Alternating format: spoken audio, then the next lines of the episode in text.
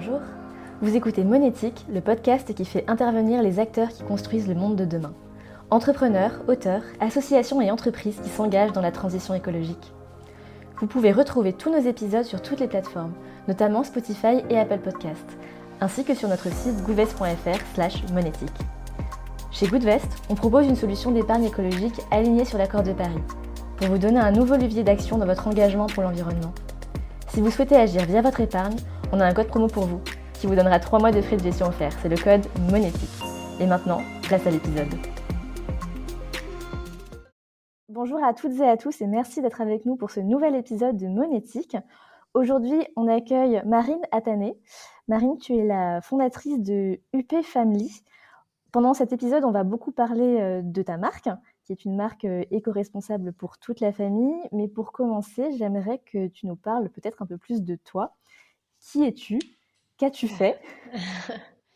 Euh, Bonjour d'abord et merci de me recevoir. Je suis ravie d'être là. Alors, qui je suis? Euh, J'ai 30 ans. Qu'est-ce que j'ai fait? J'ai 30 ans et pour dire un peu, j'ai grandi entre les montagnes et l'océan. Je suis du sud-ouest de la France et je suis partie de chez moi euh, à 18 ans pour faire mes études. Qu'est-ce que j'ai fait? J'ai fait Sciences Po Paris, des masters en lettres humaines et en géopolitique. Euh, et puis j'ai commencé chez LVMH en fait, au sein des affaires publiques du groupe. Et puis un jour, je suis devenue maman et je me suis dit que ah, c'était pas mal quand même les montagnes et l'océan euh, pour faire grandir un enfant, mais aussi pour se rapprocher de la nature. Et ce moment a coïncidé avec euh, bah, l'envie en fait d'avoir un projet professionnel forcément plus en adéquation avec mes valeurs personnelles et ce souhait de retourner plus proche aussi des éléments. C'est comme ça un peu le, le chemin vers UP. D'accord. Mais de tout, euh, de tous les produits ou de tous les secteurs d'activité, euh, tu n'as pas fait d'école, euh, d'école, de mode ou de design? Enfin, qu'est-ce qui t'a intéressé plus particulièrement dans la mode et en plus la mode enfant? Alors ça a été vraiment un constat de consommatrice en fait, si tu veux, au début. C'est-à-dire que quand j'étais enceinte, c'est vraiment à ce moment-là que j'ai commencé à m'intéresser à la manière dont étaient produits les vêtements, mais aussi les cosmétiques et à ce qu'il y avait dedans. C'est-à-dire qu'avant cette étape-là, je pense que j'étais vraiment une céréale chopeuse, euh, avec une conscience assez réduite de comment les fringues étaient faites, mais aussi euh, de ce que je me mettais sur la peau, ou tu vois, les choses comme ça. Et en fait, quand je suis tombée enceinte, j'ai vraiment euh, eu à cœur ben, de faire très très attention à tout ce qu'il y avait autour. J'ai eu un sursaut de conscience, si tu veux. Et donc, c'est à ce moment-là que vraiment je me suis intéressée aux vêtements, aux conditions de production et aux matières, et que je me suis rendu compte de l'impact euh, qu'avait en fait à l'époque, donc c'est on est tourné en 2018, 2018-2019, qu'avait bah, la majeure partie de l'industrie textile sur l'environnement. Euh, et donc j'ai commencé à chercher des alternatives pour habiller ma fille au début tout simplement. Et puis euh, en travaillant le sujet, en fait, je me suis rendu compte que vraiment les fibres qui ont l'impact le plus faible, pas neutre, ça veut rien dire, mais faible, c'est clairement les fibres recyclées parce qu'il n'y a pas de processus agricole. Et à l'époque, il n'y avait pas en France de marque qui ne produisait que des fibres recyclées et localement. Pourquoi le local? Le local, pour moi, c'était pas au début quelque chose forcément euh, pour l'attractivité du territoire ou pour euh, les dynamiques économiques, c'était plutôt un sujet de transparence. Mon inquiétude vraiment en étant enceinte, c'était ça, c'était de savoir mais qu'est-ce qu'on se met sur la peau en fait et qu'est-ce qu'on met sur la peau d'un bébé? Tout vierge de tout. Euh, et donc, euh, j'avais envie, si tu veux, de savoir où les choses étaient produites, euh, dans quelles conditions. Je trouve que les labels sont pas toujours excessivement lisibles. Et donc, pour moi, la production française, à ce moment-là, c'était aussi ce gage de transparence et de traçabilité. Et donc, c'est comme ça, bah, qu'en ne trouvant pas finalement le produit dont je rêvais, enfin, que je souhaitais pour ma fille, et en en discutant surtout avec les mamans que j'avais autour, puisque y a une grosse communauté de mamans quand même. Quand tu es enceinte, euh, tu agrèges autour de toi beaucoup de mamans.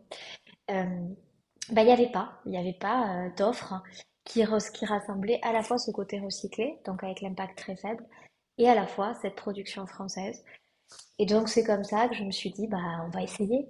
Et alors non, j'ai pas fait d'école de graphisme ni de stylisme ni de mode en fait. Et chez LVMH, je ne travaillais absolument pas sur les sujets mode, bien que j'ai eu la chance d'aller à quelques défilés, mais bon, ça restait quand même très très loin de mon champ de compétences. Mais j'ai toujours dessiné. Donc si tu veux finalement de, l'un à l'autre, euh, bon, j'ai dessiné, j'ai fait des maths. Bon, tu t'en sors finalement pour, euh, pour faire les premières coupes d'un vêtement.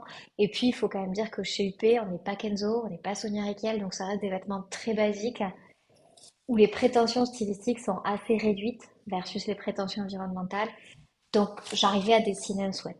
Voilà l'histoire. D'accord. Et euh, tu parles des, euh, des produits, enfin des vêtements idéaux que toi t'imaginais euh, pour, pour ton enfant. Finalement, aujourd'hui, ce vêtement idéal est celui que j'imagine du coup tu crées chez UP. Il réunit quelles caractéristiques? Donc, il est recyclé. Est-ce qu'il est labellisé? Est-ce que tout est fabriqué en France? Ou est-ce que tu as quand même une petite production dans le reste de l'Europe? Comment ça se passe exactement? Alors, nous, on a, on a travaillé d'ailleurs avec plusieurs programmes de certification et des labels, euh, notamment des, programmes comme Label Empreinte pour connaître quelle est la note de notre vêtement euh, au regard de critères environnementaux. Pour répondre à ta question, voici les trois gros piliers de notre vêtement et de ce qui me semble idéal. D'abord, oui, ce sont des fibres recyclées uniquement des fibres recyclées. Donc ça peut être du, du coton, ça peut être euh, de la laine, on peut même faire, on travaille même du mérinos recyclé, donc tu peux arriver à avoir des produits excessivement haut de gamme, mais qui soient avec de la fibre recyclée. Également du polyester. Donc ça, moi, c'était mon premier sujet, ne pas l'épuiser dans la ressource en eau en évitant le processus agricole, évidemment du coton. C'était la première le premier point. Le second, c'était limiter la teinture. Euh, pas mal de produits que l'on travaille, donc pas le pull que je porte là, mais d'autres pulls, si tu veux, les laines ou le coton n'est pas teint, leur couleur résulte du processus de recyclage. Donc tu vas avoir des chinés, euh, c'est des fibres mélangées, en fait c'est trié par bague de couleurs. Et finalement, donc tu, n'as pas cette étape de teinture en plus. Enfin, moi ce qui était important, tu l'as compris, c'était la traçabilité, la transparence. Donc oui, nous c'est fabriqué en France, c'est toujours confectionné en France. Et les fils, il y a deux pays d'approvisionnement, enfin trois outre la France, soit l'Italie, L'Italie, pour une raison très simple, c'est qu'ils sont meilleurs que nous sur les fils en laine ou de gamme. Que voilà, le mérinos recyclé restera plus doux en Italie pour l'instant qu'en France. Ou l'Espagne. Euh, L'Espagne, donc l'usine qui s'occupe du recyclage du polyester est en Espagne. Ils ont un vrai savoir-faire là-dessus. Et donc nous, on travaille soit avec des fils français, soit des fils italiens, soit des fils espagnols, dans un rayon où tu dois être à max 1500 km de nos locaux. Euh, donc on est dans le sud-ouest de la France, donc c'est effectivement le bassin méditerranéen, tu es plus proche de manière géographique. Et ensuite, euh, il n'y a pas toujours de processus de teinture. Et dernier élément qui était important pour moi, c'était, alors là, ça dépasse un peu le côté uniquement environnemental, quoique, c'était ce qu'on dit souvent, on inscrit la durabilité dans le design. Ce que ça veut dire, c'est qu'en fait, nos vêtements sont non genrés volontairement. Euh, parce que moi, je suis convaincue que, tu vois, j'ai une petite fille, mais qui n'a rien d'une petite fille. Enfin, en tout cas, de, des, des, espèces de stéréotypes de genre. Tu vois, ma fille, elle adore faire du foot. Elle bricole, elle veut des petites voitures. Voilà. Voilà, elle veut faire de l'escalade et pas de la danse, en fait. Et donc, elle déteste le rose, elle, elle veut du orange, voilà. Et donc, nos vêtements sont non-genrés, à la fois dans les couleurs, qui sont neutres, naturelles, on va dire, et à la fois dans les coupes. Ce sont des coupes qui peuvent être portées aussi bien par un garçon que par une fille. Et cet élément, qui est aussi un élément presque social, euh, c'est quelque chose aussi que tu inscris finalement dans, dans le développement du vêtement, de manière à ce qu'il puisse être transmis, tu vois, facilement entre un garçon, entre une fille au sein d'une fratrie. Donc c'est un peu comme ça, autour de ces quatre piliers-là, qu'on a imaginé nos vêtements idéaux. Et après, oui, ils sont certifiés. Tous les fils qu'on utilise sont certifiés GRS, donc c'est Global Recycled Standard. Et euh, on a également la certification sur le fil au Ecotex, ce qui veut dire que pendant, en fait, le, par partir du moment où on récupère le fil, il n'y a aucune opération chimique qui intervient. D'accord. J'aimerais bien qu'on revienne un petit peu sur ce label euh, au Ecotex, parce que c'est quelque chose qu'on voit partout. Euh, et du coup, je me demandais un peu quel était le sens, tu viens un peu de l'expliquer, mais du coup, ça signifie que le vêtement est pas, ou que la fibre, en tout cas, elle n'a pas, euh, elle pas de, de composants euh, chimiques ou de traitements particuliers. Et c'est tout ce que ça veut dire. Ça ne veut pas dire qu'il est qu'il est durable ou euh, qu'il est éco-responsable d'une manière ou d'une autre. Tout à fait. C'est pour ça que bah, si tu, là tu m'en as parlé, mais moi j'en parle assez peu parce que je trouve pas que ce label soit euh, très exigeant. Parce que ce label certifie. Donc déjà, ce qu'il faut comprendre, c'est que le label certifie chaque étape. Tu vois, c'est-à-dire que pour avoir le label Ecotech sur l'ensemble de ton vêtement, ce qui n'est pas notre cas, nous on l'a sur le fil, tout simplement parce que le processus de certification est excessivement cher et pas tellement adapté à nous, notre politique. Mais enfin, euh, il faut que chaque étape, donc chaque prestataire, à la fois le tricoteur, l'atelier de confection, la teinture s'il y en a, soit certifié. Donc c'est un processus global. Ensuite, tu peux avoir des étapes certifiées. Et effectivement, ce que OECOTEX veut dire, c'est simplement qu'il n'y a pas d'intervention de processus chimique. Donc il n'y a pas de processus chimique, euh, par exemple dans teinture, que c'est de la teinture sans chimie. Voilà, donc c'est pas mal. Mais si tu veux, tu peux avoir un vêtement OECOTEX qui est fait au fin fond de l'Inde par des enfants maltraités. Et il sera certifié OECOTEX. Et qui aura traversé la planète pour arriver en avion en France. Bon, voilà. Donc, euh, mais ça dit quand même quelque chose. C'est moins pire qu'autre chose. Par contre, ce qui est intéressant euh, quand tu travailles sur le recyclé, donc là on est quand même plus minoritaire, c'est le GRS parce que ce label-là permet en fait de tracer les matières. Donc pas tracer chaque bouteille que tu déposes dans ton conteneur jaune et qui devient un sweat, mais de s'assurer par exemple que les matières qui sont recyclées en Espagne n'ont une provenance qu'européenne. Parce que tu vois, ça serait aberrant en fait de travailler des matières recyclées euh, bah, qui viennent dont la provenance serait asiatique par exemple. Et donc tu ferais parcourir encore une fois la moitié de la planète à quelque chose, ça, on n'arriverait pas à une logique euh, vraiment responsable. Donc ce label pour nous, il est intéressant notamment parce qu'il y a eu pas mal de scandales en Chine d'entreprises qui produisaient des bouteilles pour les recycler. Bon, voilà, c'est c'est quelque chose qui, dans notre démarche de transparence, euh, pour nous, a plus de sens que l'eau à date. Donc en fait, dans le textile comme dans l'investissement responsable, attention, tous les labels ne se valent pas. Euh, donc il faut bien faire attention aux critères euh, qu'ils recouvrent. J'aimerais bien qu'on parle un peu de la partie recyclage parce que tu viens de l'aborder et de parler notamment des, euh, bornes de recyclage. Euh, du coup, les matériaux que vous utilisez, c'est d'anciens vêtements qui sont transformés en nouveaux ou c'est plutôt des chutes de fabrication? Enfin, D'où viennent euh, les gisements, grosso modo? Alors, le gisement de matière, il est double. Et il est, effectivement, c'est celui que tu viens d'évoquer. Il est soit pré-consumer, soit post-consumer. sur la laine, ça va être essentiellement du pré-consumer. la laine est une matière fragile, c'est une matière noble. Donc globalement, ce sont essentiellement des chutes au sein des usines. Et donc des usines qui produisaient de la laine, qui la filaient mais qui n'utilisaient pas tout, des tricotes, retricotent de manière à refaire des bobines. C'est pour ça qu'on arrive sur ces fils-là à avoir un très très haut niveau. Et ce qui était une chute qui avant aurait été jetée, euh, pas, pas, tout le temps d'ailleurs, parce qu'en fait quand tu parles aux fabricants, beaucoup euh, travaillaient déjà ces chutes-là, mais ne les commercialisaient pas comme une laine recyclée, mais les travaillaient. Il y a quand même du bon sens qui règne au sein du, textile en Europe. Enfin, voilà. On n'est pas dans des méga usines. il y a quand même du bon sens et effectivement, un, mérinos est rarement jeté. Mais en tout cas, maintenant, c'est sûr que c'est, on va dire, institutionnalisé et que ces laines, donc pré-consumer, qui n'ont pas fait un vêtement qui a rencontré un consommateur, sont réutilisées.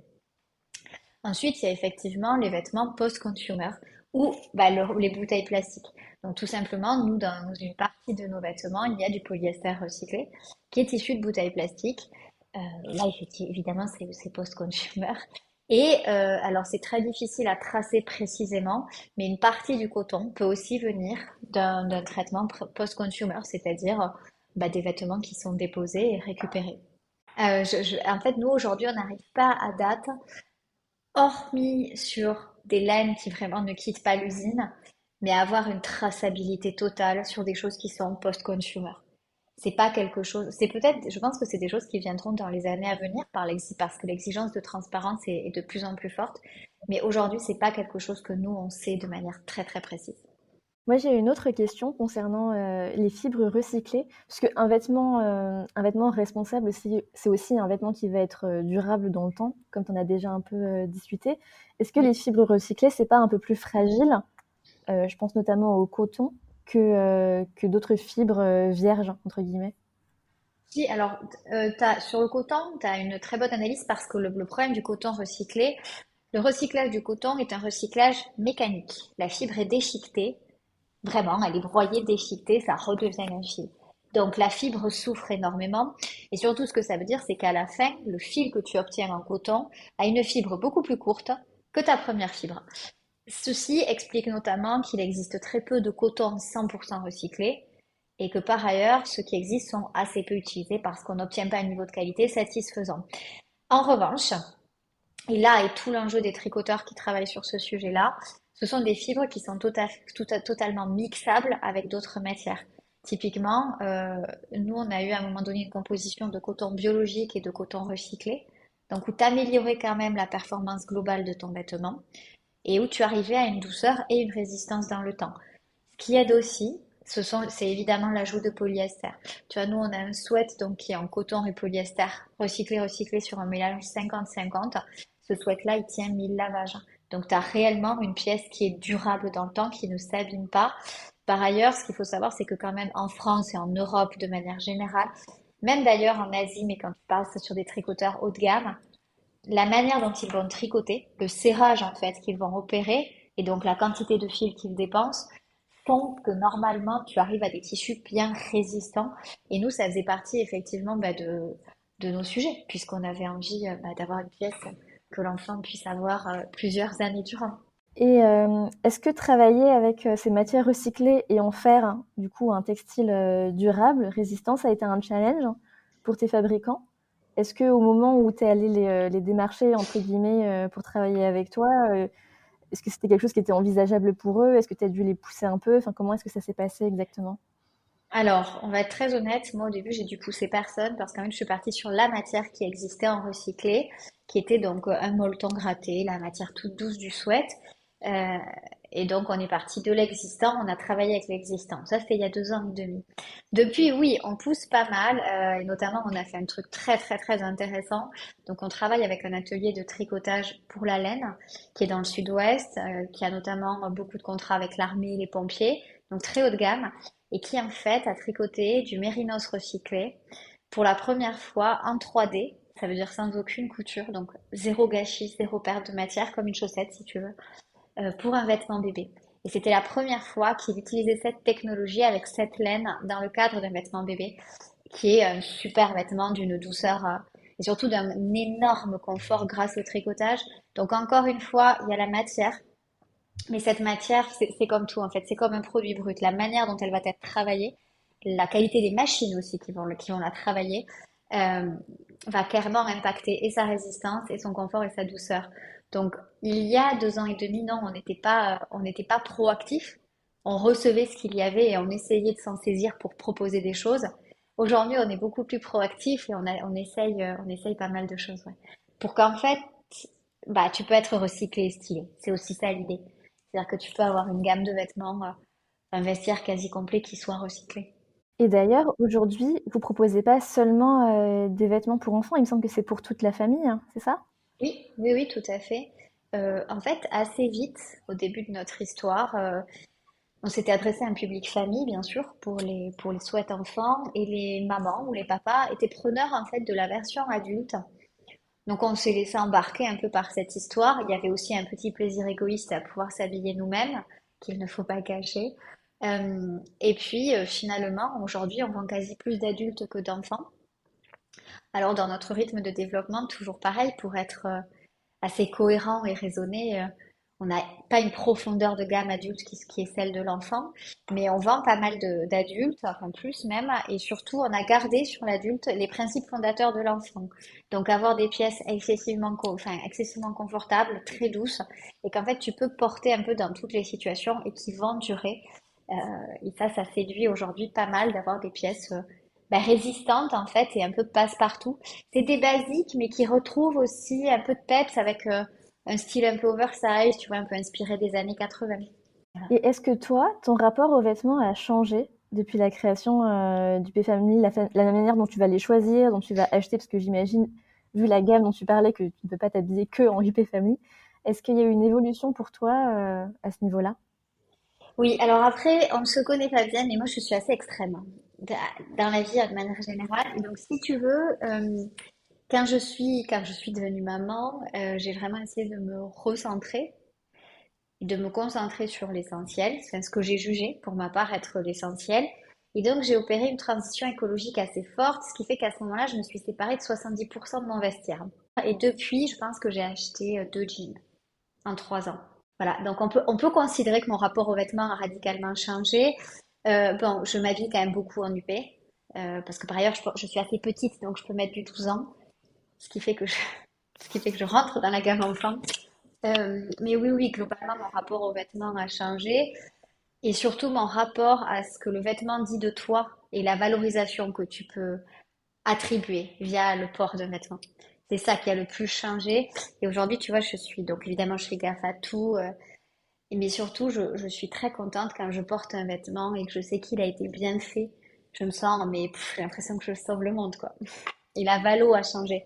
C'est-à-dire la valo qui avant dépendait de la marque que je portais et euh, du prix, en fait, euh, que j'avais payé pour avoir cette marque et ce que ça disait de mon monde social. Euh, aujourd'hui, la valo, elle dépend finalement simplement si la chose que je porte est clean et, et ça, ça, suffit à me, à me rendre heureuse. Tu parles de, de, prix, de juste prix, et du coup, ça revient à une question que j'avais envie de te poser. Pour toi, c'est quoi le juste prix pour des habits plus responsables? Parce qu'aujourd'hui, on a un peu ce, je sais pas si c'est un a priori ou pas, mais cette idée que s'habiller responsable, c'est réservé à une certaine catégorie de personnes avec certains revenus. Euh, toi, c'est quoi ton point de vue euh, sur euh, ce sujet? Alors, mon point de vue, il est assez différent sur l'enfant et sur l'adulte. D'abord, pour te répondre sur le prix juste, moi j'ai une définition assez simple, c'est le prix qui rémunère correctement chaque partie prenante. Donc nous, nous travaillons en France, donc les couturières avec lesquelles on travaille sont payées même au-dessus du SMIC. Et en fait, ce coût-là, ce coût humain, il est incompressible. Et chez nous, en fait, s'il fallait, euh, augmenter notre marge en diminuant notre prix de revient, il faudrait, il faudrait dégrader la valeur du travail humain. Et ça, euh, je pense qu'en 2023, c'est quand même un peu difficile. Donc pour moi, le prix juste, c'est le prix qui rémunère correctement chaque partie prenante. Ça c'est la première chose. Euh, et qui rémunère pas des campagnes de communication avec Angelina Jolie euh, pour maltraiter des travailleurs à l'autre bout du monde. Donc ça, c'est ma, c'est ma première chose. Ensuite, sur le, prix, malheureusement, je, le dis souvent, le problème de vêtements enfants, c'est son obsolescence programmée. Et je comprends que 90 euros dans un pull, euh, en fait, quand ton enfant va le porter. Alors chez nous, c'est loose, hein. donc objectivement, il le porte deux saisons. Mais quand même, quand il le porte deux saisons, je comprends que l'investissement ne soit pas à la portée de tout le monde. Mais en même temps, euh, tu sais que le budget moyen accordé par exemple par famille à un nouveau-né sur de l'habillement, c'est 700 euros par an. Tu vois, c'est pas rien quand même 700 euros par an. Ce qui veut dire qu'en fait, si tu choisis des pièces vraiment durables et que tu ne souhaites pas changer ton enfant chaque jour, que tu ne souhaites pas multiplier les tenues, tu peux finalement te retrouver dans le vestiaire minimaliste qu'on propose. C'est un peu ça, moi, mon argument. Ensuite, ce que je dis souvent aux clientes, c'est mais Prenez les grands basiques. Si je comprends que vous ayez envie de vous faire des petits plaisirs avec des paillettes, je ne sais quoi, mais le grand basique, prenez-le chez nous parce que vous savez que vous allez pouvoir le mettre les quatre prochains mois, tous les jours, et qu'il bougera pas. Et c'est vraiment ça en fait. C'est, je sais pas, je pense qu'un sweat dans une grande enseigne de fast fashion, ça doit valoir entre 10 euh, et 15 euros. Le nôtre vaut 4 à 5 fois plus cher. Mais je pense que les gens qui achètent, qui achètent un sweat dans une grande enseigne, ils en achètent quatre ou cinq. Donc c'est aussi ça. Et ce raisonnement-là, c'est un peu celui que j'ai sur l'adulte. C'est-à-dire que sur l'adulte, je considère pas qu'on est hors de prix des gens. Euh, mais en revanche, je considère que si tu achètes un pull UP, ben, t'en achètes pas trois. T'en achètes pas trois dans la fast fashion. Nous, on essaye, on a essayé depuis le début de l'histoire sur le modèle économique de réduire notre propre marge, donc la marge des créateurs, euh, pour garder un certain niveau d'accessibilité. Maintenant, en fait, cet effort que nous on fait et qui impacte et nos salaires, et nos recrutements, et nos investissements, etc., etc., il suppose que du côté consommateur, tu fasses aussi un effort pour choisir peu de pièces, mais des pièces qui correspondent à ton besoin et que tu les entretiennes aussi. C'est-à-dire qu'il faut changer euh, de comportement aussi sur comment tu entretiens tes vêtements pour qu'ils durent dans le temps.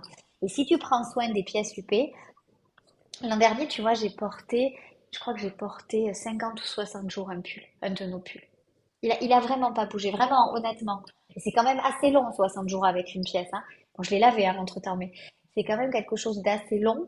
Euh, mais si tu l'entretiens correctement, avec les bons produits, avec les bonnes températures de lavage, c'est quelque chose qui va durer. Après, ça ne renouvelle pas ton style tous les matins. C'est vrai. Donc c'est aussi un autre rapport au style, un autre rapport à ton image, un autre rapport au monde et à ce que le vêtement dit de toi, on y revient. Mais c'est un peu ça qu'on prône aussi. Donc finalement, je ne suis pas sûre que le problème, ça soit l'accessibilité financière, mais plutôt l'accessibilité en termes de way of life. Donc pour toi, il s'agit de faire moins, mais mieux, et d'entretenir mieux. Et d'ailleurs, si on parle d'accessibilité, il y a aussi la seconde main. Est-ce que ça, c'est un projet que vous avez éventuellement chez EP Family? Parce que pour le coup, pour des vêtements enfants, les enfants s'agrandissent, comme tu le disais, ça, semble tout à fait approprié. Complètement. Alors, la seconde main, ça fait partie des choses qu'on a dans le pipe depuis un an. Euh, qu'on a failli lancer au mois de septembre. Et en fait, on s'est heurté assez vite euh, à la quantité de vêtements qu'on allait recevoir versus notre incapacité logistique à le gérer. C'est-à-dire quand on a fait nos premiers tests clients à la fois sur les gens euh, bah, qui seraient contents de nous renvoyer des pièces et à la fois sur les gens qui aimeraient acheter, on se retrouvait presque à un millier de pièces. Et honnêtement, aujourd'hui, nous ne pouvons pas laver 1000 pièces. Nous ne savons pas laver 1000 pièces. Nous n'avons pas cette alors, on peut, on a, on a un lieu de stockage pour les traiter. Mais si tu veux, on n'avait pas du tout la chaîne logistique qui nous permettait à ce moment-là bah, de, faire les choses correctement. Euh, et encore une fois, je trouve que la seconde main, ça rejoint le sujet de l'entretien. C'est très bien quand les vêtements sont entretenus. Et donc, moi, je souhaitais proposer une offre de seconde main qui soit cohérente avec le reste de l'offre du P et donc au même niveau. Et ce qui supposait donc un tri des vêtements, un entretien des vêtements et un lavage qui était au-dessus euh, de nos compétences. Mais oui, ça fait bien sûr évidemment partie de nos projets. Euh, la récupération de la matière aussi, puisqu'il y a certains souhaits, bon, je parle du souhait parce que c'est le premier vêtement qu'on a, qu'on a vendu, mais il y a certaines pièces en fait qui seront certainement trop abîmées pour être remises sur le marché, mais qui en revanche pourront tout à fait être réintégrées au circuit de recyclage. Nous, on a des partenaires pour ça, donc c'est quelque chose qu'on trouve excessivement pertinent. Mais voilà, on n'a pas, euh, on n'a pas eu encore la, compétence logistique euh, suffisante. J'ai une autre question pour toi, qui va être une question un peu plus euh, générale, une question d'opinion. Qu'est-ce que tu penses de toutes ces initiatives qu'on peut voir chez les grandes marques, que ce soit de luxe ou de fast fashion, d'avoir une ligne ou un produit qui va être recyclé, ou bien d'ouvrir une plateforme de seconde main Selon toi, est-ce que ça peut vraiment changer les choses fondamentalement? Je pense qu'il y a une différence à faire sur le luxe et la fast fashion, certainement parce que je viens du luxe. Mais le luxe a vraiment le pouvoir de changer une partie du monde. Indéniablement. Euh, maintenant, bon, par ailleurs, le luxe fait, ne fait pas si mal les choses que ça. Il y aurait des points d'amélioration en termes de RSE, mais c'est n'est pas les pires. Côté luxe, je trouve que c'est intéressant, mais ça pourrait être clairement beaucoup plus poussé, même si euh, il y a beaucoup d'usines Vuitton en France, en Italie. Fait ça reste quand même des acteurs euh, où il y a bon, les marges explosent derrière et ça c'est encore un autre sujet, mais ça reste des acteurs qui ont quand même contrôlé leur chaîne de production, en partie en tout cas. Euh, donc je trouve que c'est intéressant avec la dynamique qu'ils poussent, avec les moyens qu'ils ont. S'ils pouvaient la pousser 100 fois plus, ça serait super. Concernant la fast fashion, mon avis il est que ça manque de politique globale mais en même temps, j'ai pas non plus envie d'être jusqu'au boutiste. Mais je trouve qu'il y a aujourd'hui, pour moi, il y a une forme d'hypocrisie. Euh, il y a une forme d'hypocrisie et surtout, je pense que ça perd le consommateur. Moi, c'est ça qui m'inquiète in fine. Euh, c'est que le consommateur ne s'y retrouve pas. C'est-à-dire qu'une enseigne de, fast fashion fasse un coton recyclé, c'est pas mal. Mais si tu veux, encore une fois, si ce coton parcourt la moitié de la planète pour rejoindre X magasins, euh, ces magasins qui consomment X kilowatts d'électricité parce qu'il n'y a pas de politique de gestion. Donc voilà, moi je suis un peu mitigée euh, et en même temps je trouve que dans tous les cas, parler de ces sujets-là aux consommateurs est une bonne chose. Maintenant, il faudrait, leur, il faudrait euh, leur en parler avec plus de transparence et d'honnêteté pour qu'ils puissent choisir. Puisqu'au final, c'est quand même eux qui font le choix à la fin. Et ça, il faut pas l'oublier. Tout à fait. C'est-à-dire que toutes les, tous les créateurs, toutes les marques peuvent proposer des choses, mais le choix final, c'est le consommateur qui le fait et il a une responsabilité. Je suis entièrement d'accord euh, avec toi. J'ai une euh, dernière question pour toi. Euh, qui va un peu changer de thème, mais qui va intéresser certaines personnes, je pense, parce qu'on a un certain nombre de jeunes parents ou de parents dans les personnes qui nous écoutent. comment on fait pour sensibiliser son enfant à l'environnement, à l'écologie, quand on est euh, soi-même un parent engagé, mais sans pour autant, euh, je vais être très cru, hein, sans pour autant lui refiler de l'éco-anxiété. comment est-ce que comment est-ce que toi tu navigues ça et quels seraient tes conseils euh, dans ce sens? Alors moi j'ai un enfant formidable, donc j'ai un enfant qui est toute seule engagée. Donc je vais malheureusement manquer cruellement de, de, conseils, mais après le conseil que je vais donner, c'est un conseil que je donnerai sur tous les sujets liés à l'enfance, c'est d'aborder les sujets avec joie, euh, avec joie et enthousiasme. Et à partir du moment où c'est joyeux, où c'est enthousiaste et où c'est un moment de partage avec vous, avec nous, euh, les enfants sont pas anxieux, les enfants s'inquiètent pas, les enfants prennent part au jeu. Et je vais donner deux exemples comme ça. Euh, moi, ma fille, en fait, donc on trie évidemment nos déchets, mais trier nos déchets, c'était un jeu au début pour qu'elle reconnaisse les couleurs des poubelles. Et quand elle était, donc là, elle a trois ans, mais quand elle était toute petite, c'était ça en fait. Et donc, elle était applaudie lorsqu'elle trouvait le jaune, lorsqu'elle trouvait le vert, etc. Euh, et c'était un jeu aussi pour reconnaître les matières. Ah ben ça, qu'est-ce que c'est? Ah ça, c'est du verre. Ah ça, c'est du plastique. Donc voilà, quelque chose qui aurait pu être anxiogène ou un ordre était devenu un jeu. Euh, bon, ensuite, donc elle s'appelle Calliope, notre fille, euh, pousse un peu loin puisqu'elle elle ramasse toute seule les déchets sur la plage. Bon. Euh, ensuite, je pense que ça passe donc par le jeu avec les parents, la complicité, le rapport et le contact avec la nature. Vous n'apprendrez jamais autant que de regarder un enfant au milieu de la nature en fait. Et euh, ben, je pense moi que c'est ce qui m'a le plus émerveillé quand je la vois tout simplement jouer avec quatre cailloux durant deux heures, parler à la rivière, s'imaginer des cabanes alors qu'il y a trois bouts d'herbe. Je me dis mon Dieu, euh, la magie du monde elle est là et c'est ce monde-là qu'il faut préserver. Et ensuite il y a de super livres, il y a de plus en plus de livres avec des histoires rigolotes ou poétiques mais qui parle en fait de la protection de la planète. Alors peut-être plutôt sur la tranche 3-6.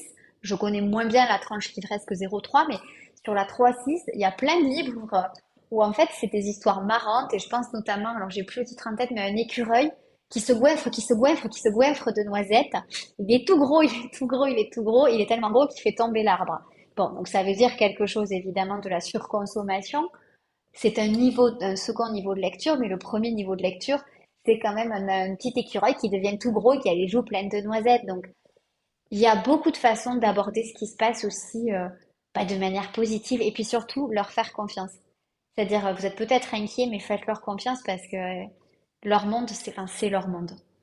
Voilà. Merci en tout cas, parce que je trouve que ce sont de super conseils. On arrive à la fin de cet épisode. Est-ce que pour, terminer, il y a des choses que tu aurais envie de partager avec nous, par exemple des actualités ou des projets euh, que vous avez chez UP Family pour 2023 Bah écoute, sur 2023, oui, oui, avec plaisir. Euh, on se lance un grand challenge. Hum, jusqu'à présent, et on en a beaucoup parlé, je t'en remercie, euh, on a essayé de changer les processus de production, donc en intégrant de la fibre recyclée, mais on s'est dit, mince, on n'a pas changé le processus de commercialisation.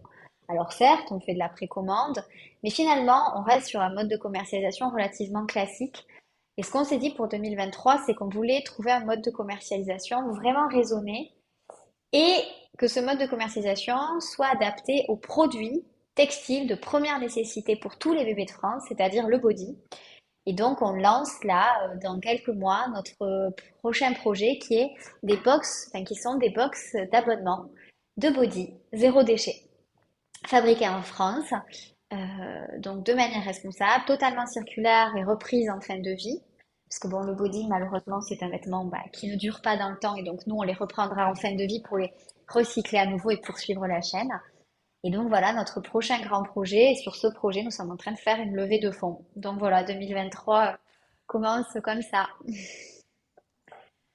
Sur les chapeaux de roue, en tout cas, félicitations pour le lancement euh, de ce projet et et, bonne chance et tous mes voeux de réussite pour euh, cette année 2023 et du coup cette levée de fonds. Un très grand merci d'avoir été ici avec nous pour cet épisode et à très bientôt. Merci d'avoir été avec nous pour ce nouvel épisode de Monétique, le podcast de la finance et de l'investissement responsable et d'une nouvelle économie durable pour l'environnement. Vous pouvez retrouver les anciens épisodes du podcast sur goodvest.fr slash monétique et sur les plateformes de streaming Spotify et Apple. Si l'épisode vous a plu, n'hésitez pas à le noter 5 étoiles. Et enfin, parce que Monétique doit rester une plateforme collaborative, n'hésitez pas à nous écrire pour nous envoyer vos suggestions d'invités.